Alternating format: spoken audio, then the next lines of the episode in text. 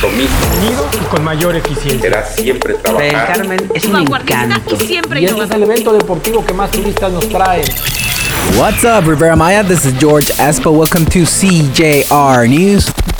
Ladies and gentlemen, we are alive. Tropical storm Hurricane Category 1 Grace has left the Yucatan Peninsula and is now going to the Gulf of Mexico. My thoughts for this hurricane was a lot of wind and not enough water. But everything is okay. Energy didn't go away. Water and sewage is still on. Airport got back to his operations really fast and the city seems to be okay. All the Riviera Maya is okay even though it hit by Tulum. From pictures and Twitter, we know that Tulum is okay.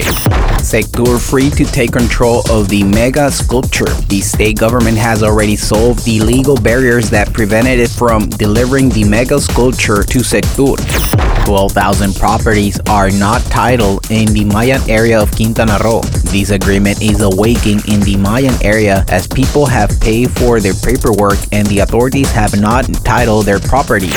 Dates for application of second dose of vaccine. On August 23rd, the application of the second dose of the AstraZeneca vaccine will begin for the population between 40 and 49 years old.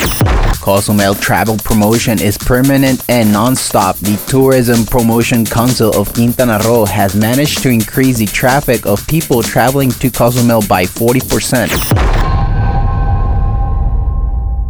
Thank you for listening, CJR News. This is George Espo. You can find me on Instagram as ESPO underscore MX. Don't forget to subscribe to our podcast on Google, Spotify, and Apple. Thank you and goodbye.